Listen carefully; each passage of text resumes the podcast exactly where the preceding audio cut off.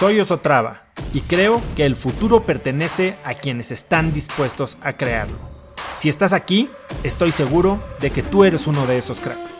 Una persona que toma acciones de impacto todos los días, que aprende y prueba cosas nuevas, que ataca sus miedos y sobre todo que vive la vida en sus propios términos.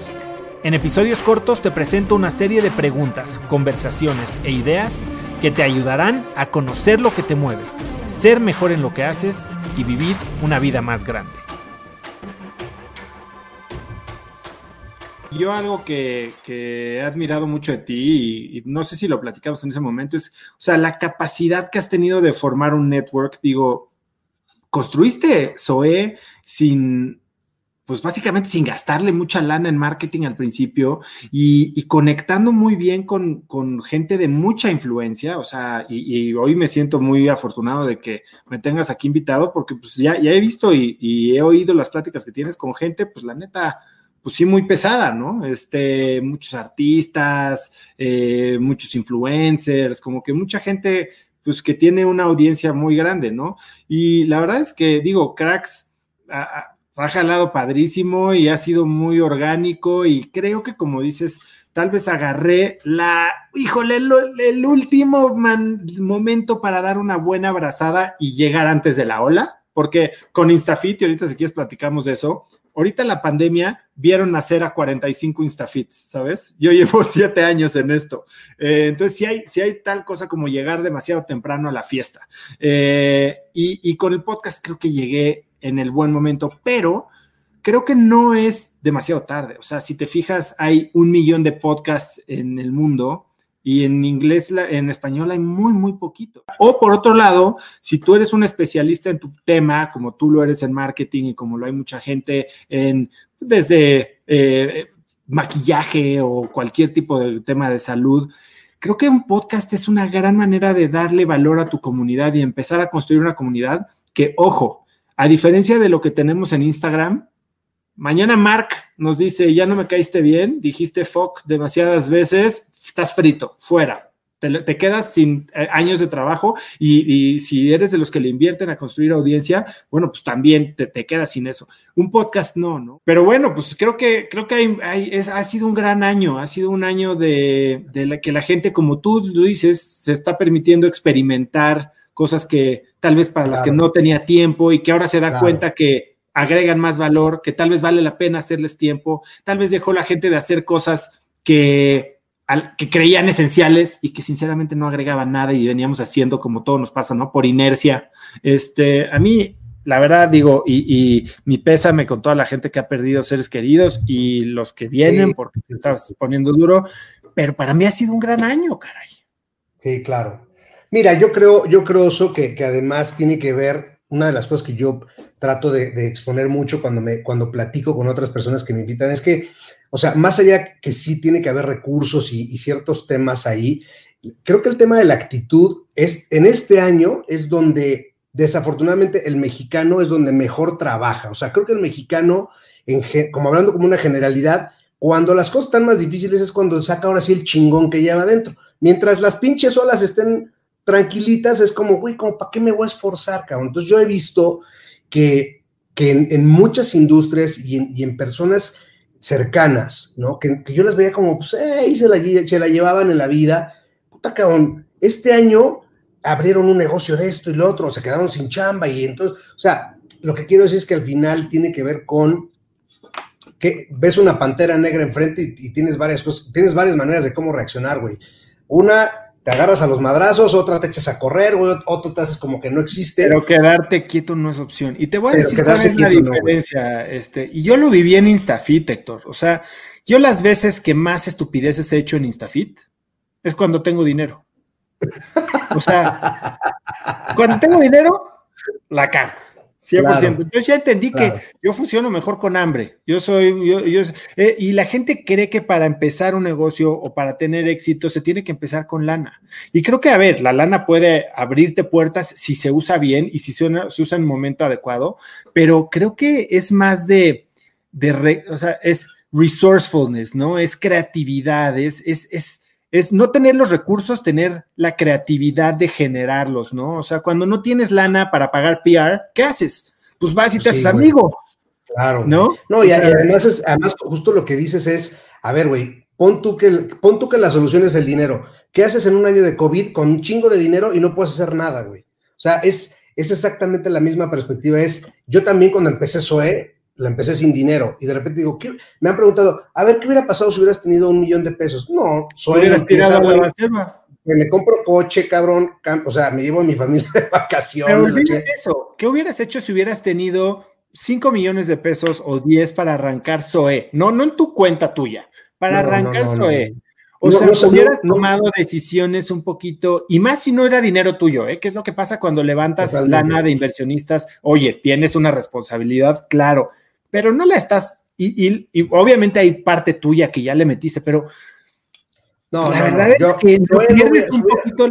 Imagínate lo que, ¿qué piensas de una ronda? No sé, o sea, yo me pongo a pensar, hoy me caen los 45 millones de dólares que le cayeron a Albo la semana pasada. Me vuelvo loco, no sé qué, no sé qué hago con ellos. O ¿Qué se hace? O le cae, te caen los 350 que le cayeron a Rappi.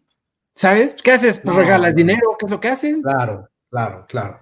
No, yo, yo, estoy, yo estoy de acuerdo con eso y un poquito mi plática con gente que, admiro, que, tú eres uno de ellos, no solamente por, por, por el podcast, porque el podcast es lo más reciente, el, tu más reciente éxito y, y, las otras cosas que estás haciendo, pero, pero tienes Instafit y antes de Instafit tuviste otra compañía y yo más bien te preguntaría, a ver, Oso, ok, Oso está en InstaFit, güey, es una pinche empresa que está creciendo, que está, puta, creciendo cabrón, de repente metes InstaFit Gym y ahora es gratuita y la gente se vuelve loca.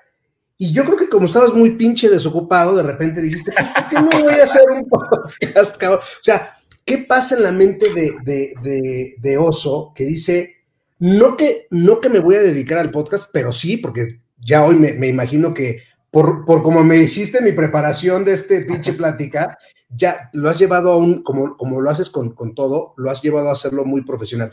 Pero ¿qué pasa en la mente de Oso que dice, puta, esto, esto, esto quiero hacer ahora y darle esto a mi comunidad? Sabes, es una gran pregunta, porque tiene varias, varias, varias respuestas metidas en esta respuesta, que son respuestas bien importantes, Héctor. La primera, no todo lo que brilla es oro. Y la verdad es que, puta, a ver, sí, dos empresas o tres ahora con Cracks Education, expansión dos veces, Forbes una vez, Ernst Young dos veces. Por afuera todo brilla, ¿no?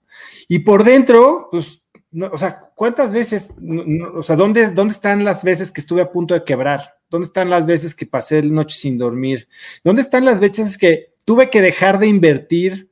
O sea, ¿por qué lanzamos InstaFit Gym?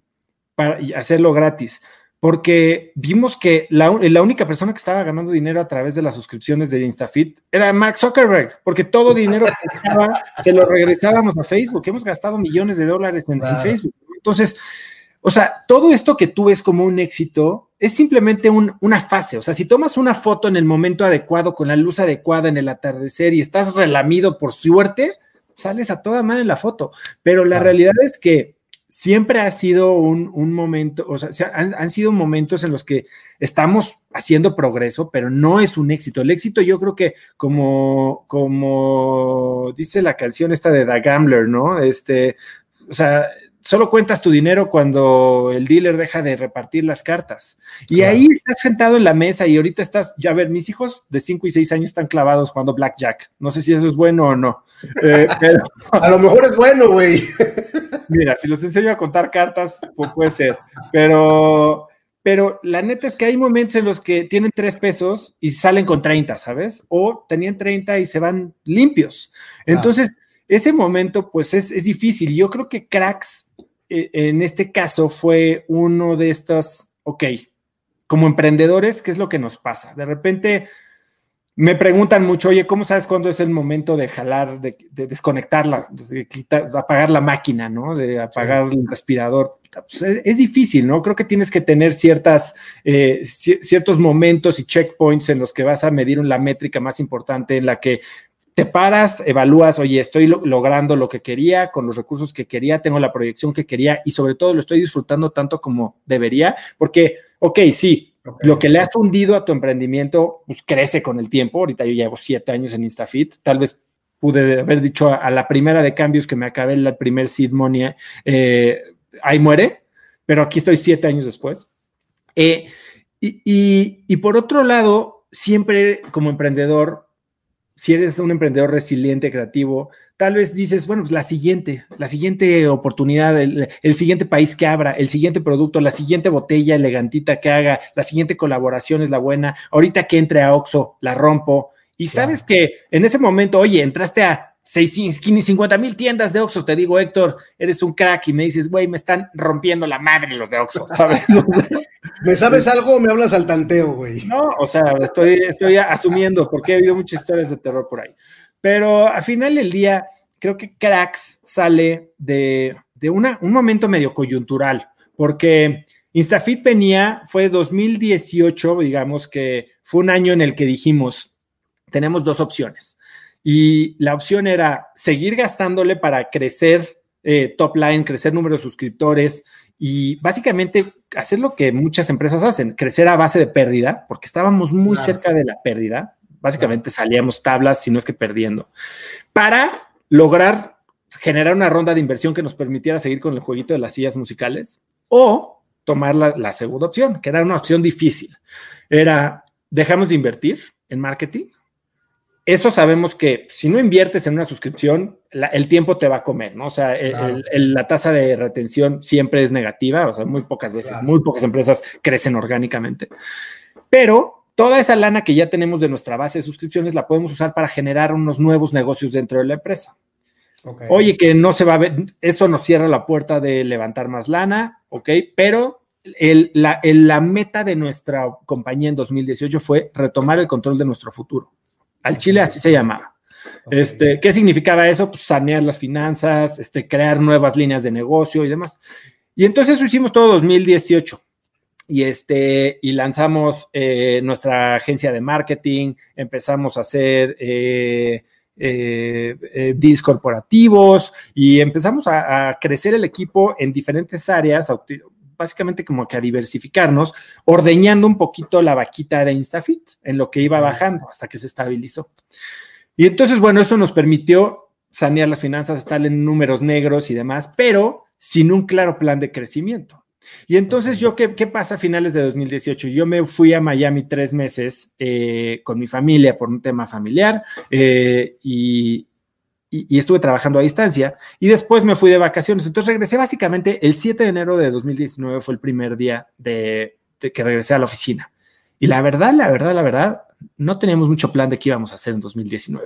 O sea, y pasé un día horrible en la oficina, sentado así como diciendo, ¿y ahora qué hago? ¿Y ahora qué hago? ¿Y ahora qué hago? ¿Qué, tengo que hacer aquí sentado en la oficina? Ya me están viendo todos mis empleados, ¿qué hago aquí? Este, y yo llevaba como ocho meses escribiendo sobre el podcast. Yo, yo tengo muchas ideas y todo lo escribo en Evernote o en Notion y así como puede ser una libretita, pero llevaba, ya sabes, tirando ideas, ya tenía preguntas, nombre del posible del podcast, posibles invitados, este, el equipo que tenía que probar. O sea, básicamente el producto ya estaba desarrollado, pero me faltaba que pues, un par de para aguantarme, ¿no? Para, o sea, ¿quién soy yo? pero sí te daba miedo o, era como, Claro, a ver, o sea, ¿qué te daba miedo? A ver, de entrada, yo tenía 800 followers en Instagram.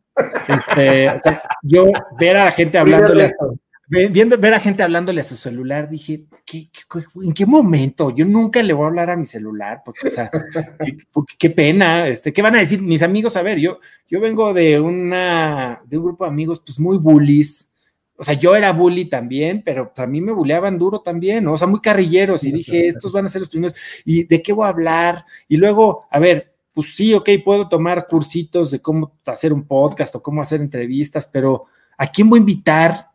Este, ¿De qué les voy a hablar? Entonces al principio dije, bueno, me la voy a ver lo más seguro, ¿no? Y pensé en el podcast, dije, bueno, por dos razones lancé el podcast. podcast. Dije, uno, tengo que hacer algo creativo, que aunque me vaya mal, me pueda, como yo digo, trata de posicionarte para ganar aunque pierdas.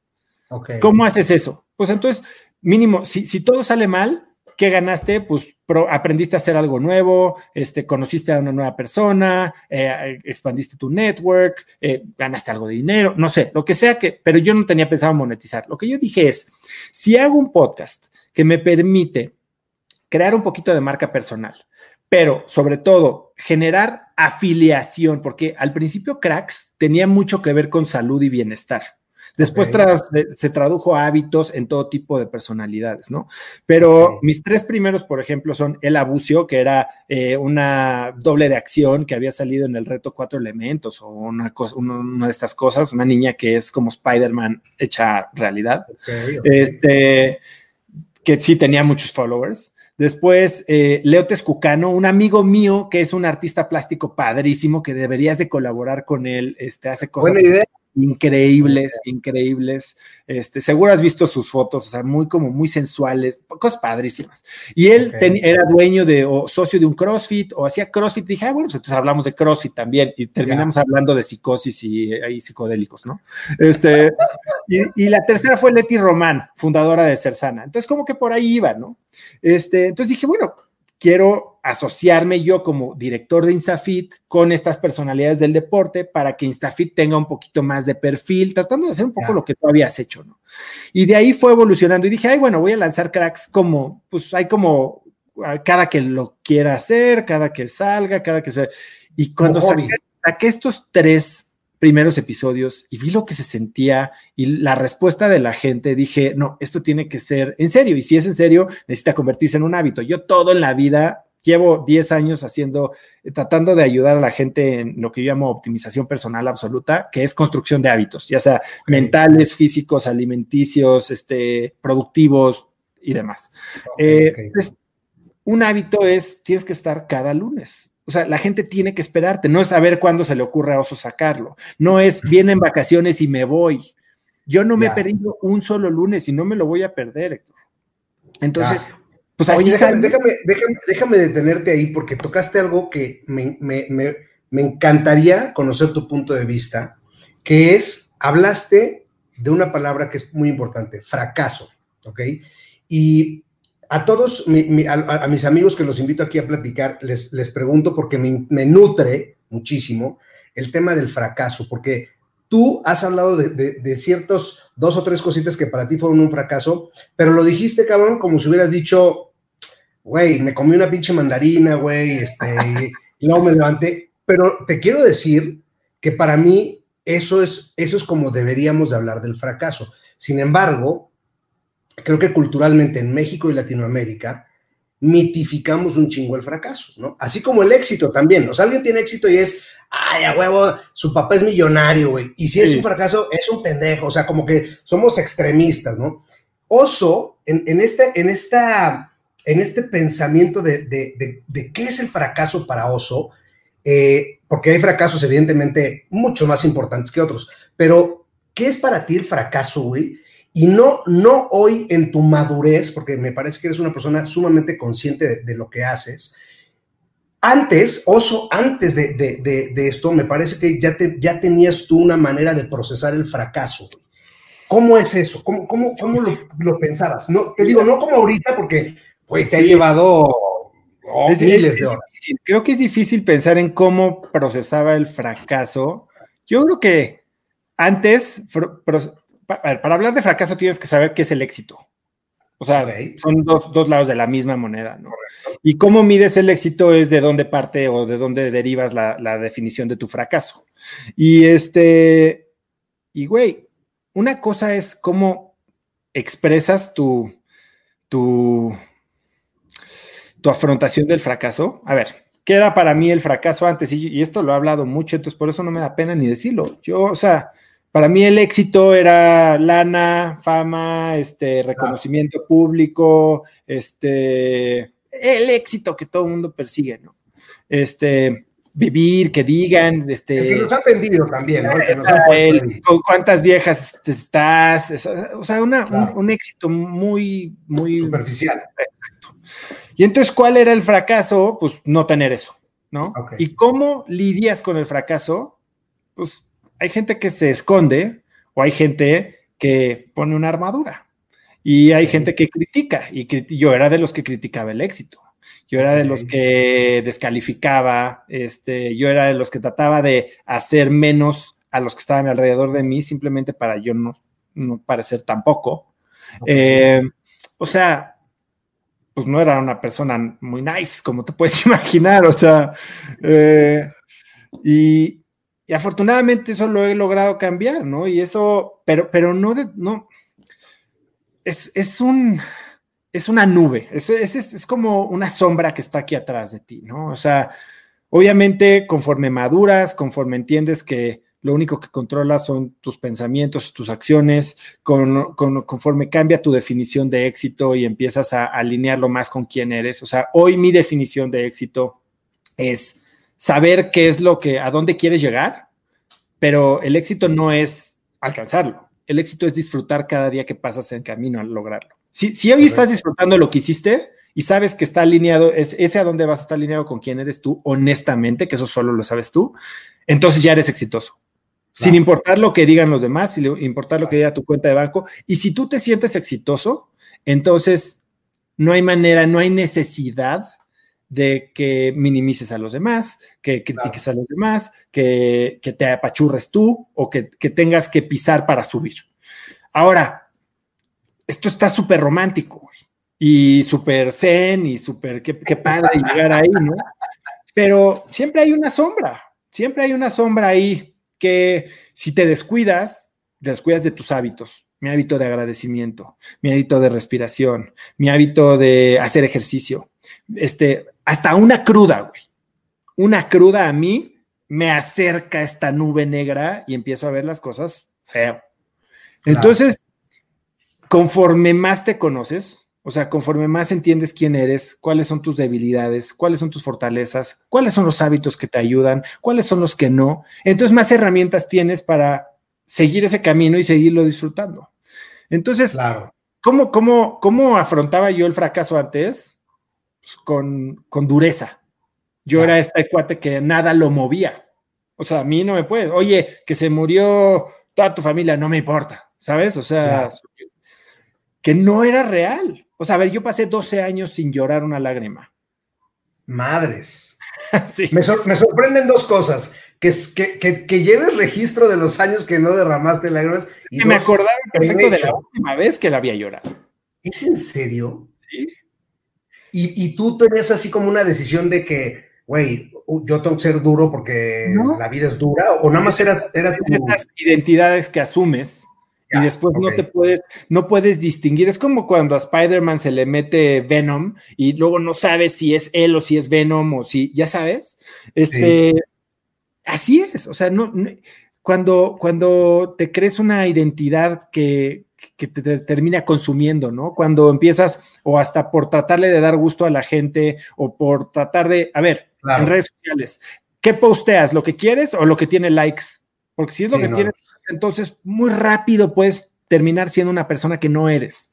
Ah, totalmente. Eh, y, entonces, pues así era, ¿no? Y entonces me costó mucho trabajo desprenderme de eso. Ha sido un trabajo de muchos años, de muchas horas de coaching. Y que continúa, y que continúa. Claro, Claro, y que es como el antibiótico. O sea, no es, un, no es, no es algo que dejas, que ya, ya me curé, ¿no? O sea, exacto, eh, eh, te dejas de tomar el antibiótico a los dos días porque ya estás a todo dar. ¿Qué pasa? O sea, estás eliminando lo que te hizo sentir bien porque ya te sientes bien. No, tienes que seguir haciendo eso y lo tienes que incorporar como parte de tu vida. Entonces, yo tengo muy claro cuáles son mis no negociables, ¿no? Y cuáles, sé que si, si, le, dejo de poner atención a esas cosas, todo lo demás empieza a ir al carajo muy rápido. Claro. Y creo que es parte de las, como bien trabajas tú con, tu gente, el tema de los hábitos, porque muchas veces, así como hay malos hábitos, que, creo que son los que, por lo menos en mi, en mi caso, es como más fácil decir, ah, chingue su madre, estuvo, no estuvo tan, no estuvo tan mal, ¿no? Hice esto y no hay pedo y entonces se puede volver un hábito creo que a veces es más fácil hacer buenos hábitos, pero nos da más flojera. O sea, no sé si, sea una generalización, estoy hablando en mí, pero al final, eh, esas y, estos temas de decir, bueno, ahora voy a hacer algo que me rete, hoy voy a hacer algo que normalmente no me gusta hacer. Y, esto me lleva a mi siguiente pregunta como InstaFit, este, el podcast, tu, tu escuela, que, o sea, con todo lo que hace Oso, a ver, güey, el mundo del emprendedor, desde el día uno es te toca hacer todo, ¿no? O sea, desde el día uno es, es, güey, tú haces esto, tú contestas, tú programas, tú demás. De repente uno empieza a delegar. Sin embargo, hay actividades dentro de los emprendedores que no nos podemos deshacer de ellas. Entonces, mi siguiente pregunta es, si yo tuviera, Oso, esto es una pinche varita mágica, y yo te digo, Oso. Firma cheques, porque sí. no, ya no existen los pinches cheques, güey. ¿Sabes que yo nunca he tenido una chequera? Yo tuve una, güey, y se me perdió. Digo, no tenía dinero. Avísame, avísame dónde, para Oye, entonces esto es una pinche varita mágica, güey. Y si yo te dijera, oso, de todo lo que te toca hacer como, como CEO, como emprendedor, de todas tus actividades, solo tienes una oportunidad, güey, y te voy, yo con esta varita mágica te voy a quitar esa actividad que te caga cerca. Eso que tú dices, puta, si pudiera no hacer esto, ¿y por qué? Planning planning. A ver, odio, a ver, odio hacer forecasts, odio, odio todo este tema de, de, hacer proyecciones y, y hacer eh, y poner los objetivos de toda la empresa y, y, hacer el modelo. Y a ver, no lo hago yo ya. O sea, he, he estado tratando de, de, delegar. A ver, yo traté de ya de, ya entendí. Y fui uno de mis grandes errores. Yo creo que de los grandes este, fallas que tuve como fundador fue tratar de ser el, el por lo mismo, ¿no? Yo era el, que todo podía. Entonces, tu chamba, si te estoy contratando, yo ya sé hacer tu chamba, ¿eh? así que a mí no me vas a ver, no me vengas con que no se puede o con que no lo sabes hacer, porque yo ya lo hice. Es más, dame, yo lo hago. Y entonces me rodeé de, minions que la verdad es que no aportaban mucho más. De ayudantes. Exacto, pero ni siquiera, o sea, terminaba yo haciendo la chamba, ¿no? En mi primera empresa, escucha esto, hicimos, teníamos 20 tiendas, hicimos un plan de bonos a vendedores diario. Entonces, diario tenía yo que hacer en Excel el cálculo de bonos que eran de 8 pesos, 32 pesos, diario. o sea, eh, eh, y entonces, pues claro que era miserable. Claro que llegaba a la oficina al día siguiente y qué pasaba, me rayaban el coche, mis empleados. Claro, claro. Este, o sea, esto es real. Eh, y entonces, no sé, como que yo soy un ingeniero industrial. Yo soy el que no lloré en dos años. Soy maestro eh, de administración por la Universidad de Stanford. Soy banquero de Nueva York. O sea, yo no soy el chaborruco creativo, marketer que se permitió inventar. Pero fíjate el grave error. Eso, esa etiqueta, ¿quién me la puso? Yo mismo. Hoy, si me preguntas, soy mucho más creativo, mucho más feliz, mucho más efectivo generando nuevos negocios y nuevas ideas y nuevos proyectos que administrándolos a escala. De hecho, una de mis grandes fallas es que yo digo, es que a mí me fascina invertir productos y entonces soy buenísimo creando productos y creo productos increíbles y luego ¿quién los vende? Nadie. entonces ahí los dejo, ¿no? Y entonces, aquí lo, de lo que quiero es, si me dijeras, oye, ¿qué, quisieras es rodearme de, de, de, de gente Planeadores no, no de planeadores, porque tampoco el plan es como de ejecutores. Me, refiero a planeadores ejecutores. Exacto, exacto. De, sí, de, ejecutivos. Correcto, correcto. Sí, y fíjate que es un punto muy, muy importante porque fíjate cómo tú te, saliste de tu caja, ¿no? Esta caja de yo soy así y soy un ingeniero y los pinches ingenieros somos así, así, y de repente no, no es que descubriste, más bien dejaste y permitiste, permitiste permitiste a Oso decir, no, cabrón, Oso también, Oso también puede hacerse afuera de la pinche caja y no hay pedo, ¿no? Oso eh, también. Oso también llora, güey. Oye, próximo podcast, güey, ya. Este me suena más como a novela, pero... Pedo, güey, hazlo, hazlo, una novela. Entonces eso lo traes. Bueno, ahora, ahora los podcasts es como hacen los pilotos de las series, ¿no? exactamente, exactamente. Pero es muy, es muy, muy interesante porque vamos a, ahora me, me voy a la contraparte, como decías, ¿no? Héctor Cruzado en Soy Water es la mente creativa, pero igual la parte, o sea, esta máquina de, de ideas, de repente es como, güey, párale porque no tengo quien lo haga, güey. Y yo ya, o sea, ya de por sí trabajo 18 horas diarias, güey, o sea, ya no, no, no es factible. Yo, justamente hace dos años, casi dos años, me traje un amigo que vivía en Brasil, güey, que trabajaba en unos supermercados y de chingada, Y, le dije, se me hace, años que no lo veía, ¿eh? Y lo traje le dije, quiero que tú, güey, todo lo que yo me imagine, uno, me tienes que extirpar todo lo que, lo que estoy pensando. Y después me tienes que poner, me, lo tienes que dibujar, güey, literal como cuento, cabrón, como cuento de niño, y luego me tienes que decir cómo lo podemos ejecutar.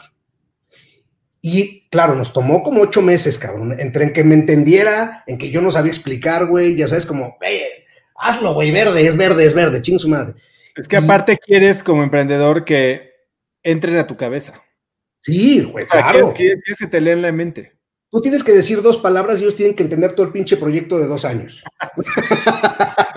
Pero lo que te quiero decir es que justo esta parte de encontrar ese perfil de, la persona que diga, que te aprenda durante un, porque no, es fácil agarrar a alguien como oso, cabrón, y de repente decir, ah, bueno, ya sé cómo hacerle el perfecto. Pero si lo desarrollas, güey, al final ya te, te, conviertes en un, en un supervisor. Pero ¿qué pasa si ese güey de repente, o esa persona que contrataste de repente dice, güey, pues me voy a otra chamba, cabrón. Entonces, este tema del desarrollo, que lo manejas muy bien, eh, ¿cómo, ¿cómo crees tú? O sea, ¿hay un camino único de desarrollo de, personas que trabajan para uno?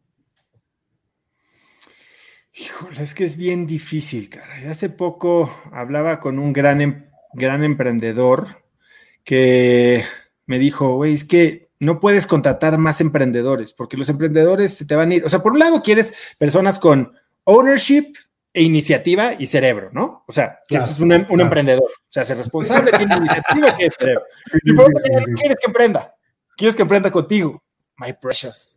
Este, entonces, pues, es, es, cañón, ¿no? O sea, y, y, la verdad es que creo que el rol del, el rol del líder debe de ser fijar un objetivo, eh, comunicar ese objetivo, o sea, fijar la visión, comunicar la visión, dar las herramientas a las personas que contrató, obviamente, y después asumir un rol servicial. Que, o sea, yo mi pregunta que más hago en mi equipo es, no es, a ver, ¿qué hiciste y qué te falta y qué es, es cómo te ayudo. O sea, ¿qué necesitas? Pero para eso necesitas que haya gente que haga de tu visión su visión. Y esa es la parte complicada, ¿no? Porque entra, pues, la, pirámide de Maslow de, de, los empleados, ¿no? O sea, pues está obviamente este, la, base que es pues, la monetaria, después entra la de autonomía, después entra la de maestría, que, o sea, monetaria, ¿no? Que pues, estén bien pagados, que no sientan que lo estás haciendo. Segundo, autonomía, pues, gente que sienta que que no está siendo micromanaged con un jefe de helicóptero que no los deja hacer y no los deja crear.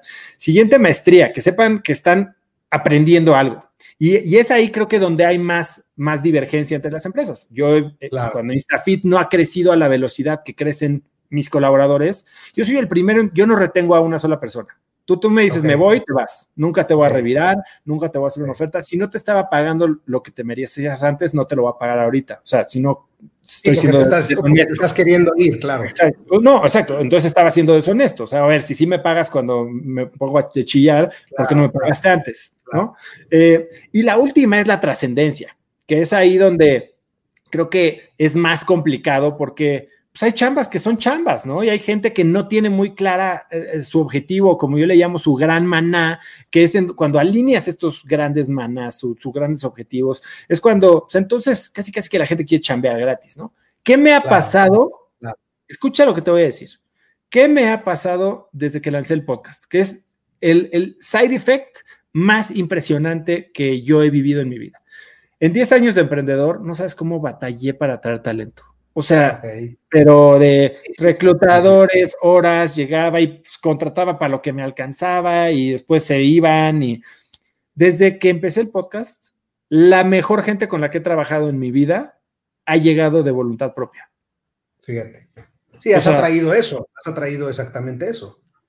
Entonces, está muy es increíble. Y fíjate que hay un tema muy padre que acabas de decir Justo hace unos días entrevisté a, Vincent de, Endeavor y él, cabrón, tiene, o sea, él ve cientos y cientos de emprendedores, ¿no, cabrón? Entonces él dice, güey, sí, sí tengo mi emprendimiento, pero a mí me apasiona estos cabrones, me, encanta ver estos güeyes, puta, eh, cómo piensan, cómo hacen y demás. Y, él dice una cosa muy importante que, que estoy de acuerdo. no todos son emprendedores y no todos deben ser emprendedores. O sea, creo que el emprendedor, el pensamiento emprendedor es el pensamiento del oso, el pensamiento de Héctor, el pensamiento de todos los que has entrevistado, que es, ¿cómo piensa un emprendedor? Puta, cómo hacer las cosas creativas, cómo sacarlo, cómo hacerlo mejor. Ese es el emprendedor. Pero un emprendedor puede ser un godín que sea un pinche chingón y creo que sí es verdad que si es por necesidad, tienes que hacerlo, obviamente, pero no, o sea, este tipo de personas que hoy tenemos en nuestras compañías, que son intraemprendedores, que dices, no, este cabrón, pero quizá él solito, si él hiciera un, emprendimiento, no, no podría. Sí, sí, sí. Necesita, necesita una guía. Necesita un soñador arriba de él que diga, ah, cabrón, nunca se me hubiera ocurrido. Entonces, creo que el tema, y, y que lo tocas mucho en algunas de tus entrevistas, es este, esta pelea este, entre el Godín y el emprendedor, que pareciera que son dos tribus, güey, que, que, que están una en contra de la otra, cuando están hechas y formateadas para que convivan muy cabrón. Totalmente, es que no puede ser uno, o sea, ¿cómo puedes construir una empresa de tres mil personas? O sea, a ver, mi episodio 100, Rappi, ¿no? Eh, digo, este, Kavak, eh, Carlos, Carlos García, que una persona fascinante. O sea, la manera en la que habla, la manera en la que sueña, la manera en la que asimila lo que aprende y la manera en que conoce a su equipo. Yo, a ver, sí, puede que eventualmente un gran porcentaje de los, no sé si son 2.000 o 500 empleados que tiene, pueda que sea la, mafia Kavak, ¿no? Y después de que vayan a su IPO van a salir y así como Kavak salió del linio, eh, como Carlos estaba en línea y, y, eso, o sea, esta diáspora puede pasar, pero pero muchos no, y muchos están hechos, por ejemplo, ahorita estoy hablando con una aseguradora de León. El director general lleva 25 años en la empresa, solo 5 años de, director general. Y la gente, hoy hablaba con la directora de recursos humanos y me dice, nosotros nos llevamos a la gente de México y les proponemos una nueva vida, porque pues, es múdate de ciudad. Algo que pasa mucho en Estados Unidos, que hay mucha movilidad. Aquí en México no, aquí si es en DF, nunca piensas irte a vivir a Puebla, a una chamba. ¿no? Este, pues, acá, aquí sí, se llevan a la gente y entonces la gente que dura un año dura 15. Y entonces es, está bien ser Godín. Está bien, claro. o sea, es que hemos, así como, ¿por qué, ¿por qué el despectivo Godín, sabes? Mira, yo creo que la línea se marca y ahí no tienes que ver, no tiene que ver si eres godín, emprendedor, político, es en tu iniciativa, caray. Correcto. En iniciativa y la responsabilidad que asumes sobre tu tramo de control. Sí, estoy, totalmente de acuerdo. Yo, yo la verdad impulso mucho a la gente, bueno, intento por lo menos en, en, mi equipo que, que ese pensamiento sea, ¿me entiendes? Es como de repente hay un reto y es pues vienen contigo y te avientan al muerto, así como para decir, güey, pues te toca revivirlo, ¿no, cabrón? Y yo de repente los volteo a ver y les digo, oigan, ¿y ustedes qué harían?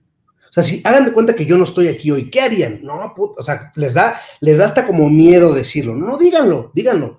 Porque al final, cabrón, de esas ideas sale una que digo, esa cabrón, es, yo haría eso, y entonces el equipo va y lo hace, y regresan y dicen, güey, sí funcionó y me encanta porque entonces empiezas a crear, lo, platicaba con Chumel, ¿no? Que es como hacer estos, como avengerizar a tu equipo, güey. Es decir, güey, ¿cuál es tu pinche superpoder, güey? No, pues mi pinche superpoder es hacer presentaciones en Excel.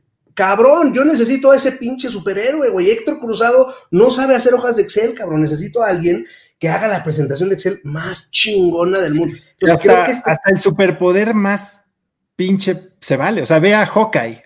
Hawkeye tiene un arquito. Los otros vuelan y se, o sea, este güey tiene un arco. Sí, sí, sí, sí. ¿Por qué está ahí? Pues por algo, ¿no? Es que ese es el tema, güey, que, luego, el, si no es el vendedor que cerró la, la gran negociación, entonces todos los demás, güey, no contribuyeron, y al contrario, si yo, si yo no tuviera alguien de PR que me, me llevó con la gente de Van Gogh Live, cabrón, y, vamos a hacer la botella o ediciones. Eso yo no lo hubiera hecho, yo ni siquiera sabía que existía esa madre. Y cuan, pero lo importante, creo yo, como líderes, es regresar y decir: tú eres el nuevo Avenger de esto, cabrón. Ahora tú eres el que tiene el pinche superpoder de hacer esto. Y, y lo único que alimentas es decir, puta, ahora voy a llegar otra vez y ahora me voy a aventar otra, cabrón. Ahora voy a aventarme otra para que, que me sigan diciendo. Entonces creo que esa parte te voy a decir, te voy a decir algo, eh, eh, tienes toda la razón, o sea, ¿y qué pasa cuando no otorgas esa primera oportunidad? Ahorita en el programa que lancé que se llama Crack del Tiempo, hablo de una cosa que se llama el vórtice del crecimiento. Y el vórtice del crecimiento tiene tres fases, o sea, bueno, tiene dos partes, la positiva y la negativa. La negativa es la espiral de la muerte que, que se va al caño y la otra es la que te crece en las nubes. Ahora, ¿de dónde parte? Todo parte de una sola cosa, que es una creencia, una convicción. Tú tienes una convicción de que puedes, aunque sea ligerita, y te avientas, convicción, acción, resultados. Entonces, te convences de que puedes. ¿Puedo saltar una tortilla? Intenta saltar una tortilla, el resultado es que sí, entonces tu convicción se, fortalece. Ahora puedes saltar un pan bimbo, puedes saltar un pan bimbo. Y así te vas. Ahora, cuando tienes una convicción negativa, el efecto es exactamente el mismo, pero negativo. Claro, claro. Claro. Y entonces no te atreves, te confirmas que no puedes, eres malo, te atreves menos, tus resultados son peores, soy tonto, soy bla, bla, bla, bla, bla, bla. Sí, no, y la verdad es que yo creo que una cultura que debemos es uno validar, es decir, reconocer a la gente que lo hace bien. Eh, evidentemente, como líder, al último y de lo último que tienes que hablar, desde mi perspectiva, es decir, yo, sino hicimos, ¿no? O tú hiciste, porque ya también creo que nosotros pasamos una una curva, por lo menos yo ya la pasé y la superé, de yo colgarme medallas, güey. Para mí, mi medalla es tener gente chingona abajo, ¿me entiendes? Gente que, que todos los días llegue y me diga, güey, ¿te acuerdas que me pediste una cosa y que me daba un chingo de miedo? Güey, la hice y me funcionó. Puta, eso para mí, ¿me entiendes? Porque esa alegría, güey, la va a llevar a su casa, güey. Ese día el cabrón va a llegar a su casa y va a decir, niños, aquí está su pinche superhéroe, cabrón. Te quieres, te quieres, ok, entiendo lo que estás diciendo y está padrísimo eso. ¿Quieres verlo del lado más frío, egoísta del mundo? Te conviene, güey. Exacto. Trabajas menos. Trabajas menos. Empodera a la gente, dale las herramientas, hazles creer que pueden ser mejores que tú y deja que sean. Totalmente, estoy, estoy totalmente de acuerdo. Oso, eh, vamos a entrar a la recta final de esta plática, solamente por, por, tiempos, pero, pero esta va a ser la parte uno. ¿Estamos? ¿Te dejas? Me dejo. Digo, la idea es que también después tú me, invites a, parte a la parte dos, güey. ¿No? Está bien, cuentas conmigo. Ah, bueno, mi, mi pregunta final tiene que ver con algo que creo que haces, pero te lo quiero preguntar porque porque yo lo siento y a veces lo pienso, pero me da pena decirlo, que es el tema de la motivación. O sea, yo veo videos de, oso de, en el carro, güey, diciendo, cabrón, tú esto y tú otro. O sea, como que eres una persona muy observadora de ciertos temas que motivan. Pero yo soy un fiel creyente que una motivación es solamente un pedazo de, del mecanismo que se necesita para que, para que esa motivación dé un resultado. Es decir, si yo todo el tiempo estoy escuchando a Oso que me motive, que me motive, que me motive, que me motive, siento que eh, algo está mal. ¿Qué piensas de la motivación, güey? Y si es, y qué parte de la foto es. Yo creo que, a ver, hay, dos maneras de ver, de, ver esto. Uno desde los que motivan. Sí. Que te voy a decir algo. Está comprobado que la mejor manera de aprender es enseñando. O sea, la mejor manera de, tomar consejos es dándolos. Entonces, te voy a ser completamente honesto. Todo lo que digo en un podcast, en un video, en una tweet, ¿sabes a quién se lo digo? No al mundo de señores, aquí está mi, mi perla de sabiduría del día de hoy. Me lo estoy diciendo a mí, me estoy recordando a mí. O sea, son notas a ti mismo. Nota mental, acuérdate que si, cambias la expectativa por agradecimiento, vas a estar mejor. Acuérdate que solo controlas lo que piensas y cómo actúas. Acuérdate que tú tienes el poder de cambiar tu destino si tú lo... Acuérdate, porque se nos olvida. Entonces es repetírtelo. Son como mantras, pero pues los dices al aire y pegan algunos. Ahora, por otro lado, yo sí creo que, como decía Jim Rohn, tienes que montar guardia todos los días a la puerta de tu mente. Y entonces, si eh, llegas a un trabajo en el que te dicen que eres un pendejo todos los días, ah, pues puede que te lo termines creyendo. Si estás viendo las noticias eh, o tu vieja te dice que eres un idiota infiel, lo que sea, puede que te lo termines creyendo, que bueno para nada, que eres un tonto, puede que te lo termines creyendo. Si ves las noticias diciendo que todo está de la fregada, que México se va al carajo y que tu empresa va a valer madres, puede que te lo creas. Y eso que tú te crees, esas ideas, esas que, son la semilla del vórtice de crecimiento. Tú crees que todo se viera a la chingada, se viera a la chingada, te lo garantizo. Entonces, yo sí creo que puedes purgar un poquito la bomba con, si no te sale a ti esa palabra, tómala de alguien más. Escucha cosas positivas. O sea, yo todos los días este, trato de oír cosas positivas, trato de leer un libro de John Maxwell, este, que tiene el, Daily, no sé qué se llama, y, lees una lección diaria, o el Daily Stoic, que es una lección diaria de estoicismo. O sea, algo que te recuerde que, las cosas están bien y que tienes el poder de hacerlas bien. Y ya después empiezas a repetírtelas. Y si alguien las oye, pues que se las repitan ellos. Claro, claro. Entonces, para mucha gente el tema del crecimiento personal es, eh, es hasta naco, es ah, hasta débil, es este eh, vendedores de humo, es, o sea, neuro no sé qué, neuro no sé. A ver, no, o sea, simplemente, ¿qué quieres creer? Claro. Así, así de sencillo, ¿qué quieres creer? Porque lo que tú quieras creer es lo que vas a vivir en tu cabeza. O sea, acuérdate que todo lo que pasa en el mundo todo lo que está pasando ahorita en tu mundo no está pasando en realidad, Héctor. Es una interpretación que hace tu mente a través de tus modelos mentales de estímulos que captan tus cinco rudimentarios sentidos. claro. ¿Por qué no cambias esos modelos mentales para que si truena, ¿por qué no decir, ah, va a haber buena cosecha?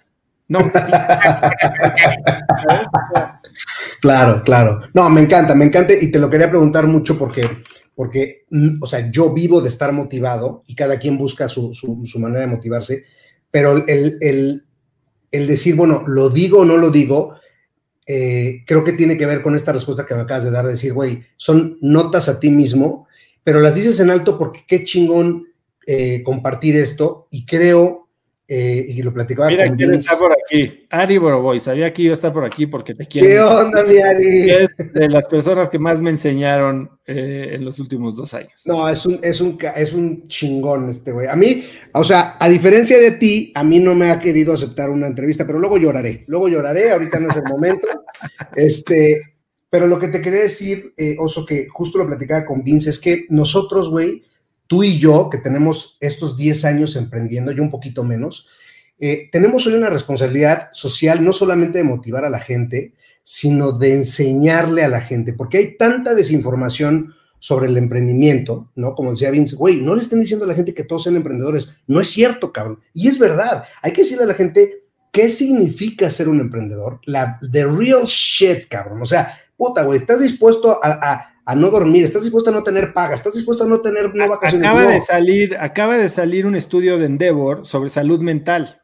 Correcto. Me, me descosí con ellos, ¿eh? O sea, no lo he leído, pero todo lo que yo siento de salud mental en temas de emprendimiento está ahí. Totalmente, güey. Y, esas son las cosas que creo que hoy nosotros, los que estamos, los, los sobrevivientes de, de, la ola de emprendimiento de los últimos 10 años, que creo que somos como esta estirpe de donde salieron y han salido grandes emprendimientos y otros que desafortunadamente murieron. Eh, creo que nos toca a nosotros, güey, a, todo, a toda tu gente, y creo que por eso también hay, tanta, tienes tanto imán, porque la gente ve en ti algo real, güey. Porque no es, o sea, yo neta veo ciertos emprendedores, amigos míos, güey, este año, no mames, güey. Y el otro día puse un story y dije, cabrón, ¿cómo chingados le hacen para haber estado en la playa Ocho de los diez meses de pandemia, güey, me, da un chingo de envidia. Pero bueno, lo que quiero decir es, creo hoy que tenemos esta, esta responsabilidad, güey, de, que tú sigas haciendo lo que haces, que, para mí es admirable, cabrón, de verdad, y te lo dije desde el día que, nos conocimos, eh, que, siempre estaré ahí apoyándote y pronto, muy pronto, te voy a invitar a un proyecto que, seguramente te, va a gustar y, agradecerte, güey, el tiempo, eh, porque para mí, de hace un año y medio que me entrevistaste a hoy, digo, pinche oso, sí está muy cabrón, sí está muy cabrón este güey. No, pues Héctorín, la verdad es que eh, si, hay alguien que me ha enseñado que todas las, las, concepciones y creencias y ideas y modelos mentales con los que yo creí que lograría el éxito estaban mal, eres tú. Este, la verdad es que sí es, o sea, la historia que contaste en el podcast, para los que no lo han oído, capítulo 17, dijiste. Creo que Eh, sí. es, es increíble eh, lo que has construido con, con Zoe, que es la peor idea del mundo. Literal, no puedo creer que, que si- sigan rompiéndole la madre a todo el mundo. O sea, lo han hecho extraordinariamente bien. Eh, y, y la plática, como me lo dijiste, eh, está increíble. Me fascina platicar así con gente que, que con la que puedes pues, ser neta, ¿no? O sea, no tienes que llegar a tirar crema ni a quedar bien. Ni, eh, entonces, te agradezco muchísimo y me encantó hacer esta colaboración. Conecta conmigo en Instagram como arroba osotrava y dime qué te pareció este episodio. Mi meta es inspirar a una nueva generación de hispanos a vivir vidas más grandes. Y si me quieres ayudar a lograrla, lo mejor que puedes hacer es seguirme en Spotify y dejar una reseña en Apple Podcasts para así subir en ese ranking. En tu reseña cuéntame de qué temas, categorías o personas te gustaría aprender y me aseguraré de leerlas para darte el contenido que quieres. Y no olvides unirte a mi comunidad de cracks en cracksnetwork.com. Es gratis y conectarás con más gente en el mismo camino de crecimiento que tú. Eso es todo por hoy. Yo soy Oso Traba y espero que tengas un día de cracks.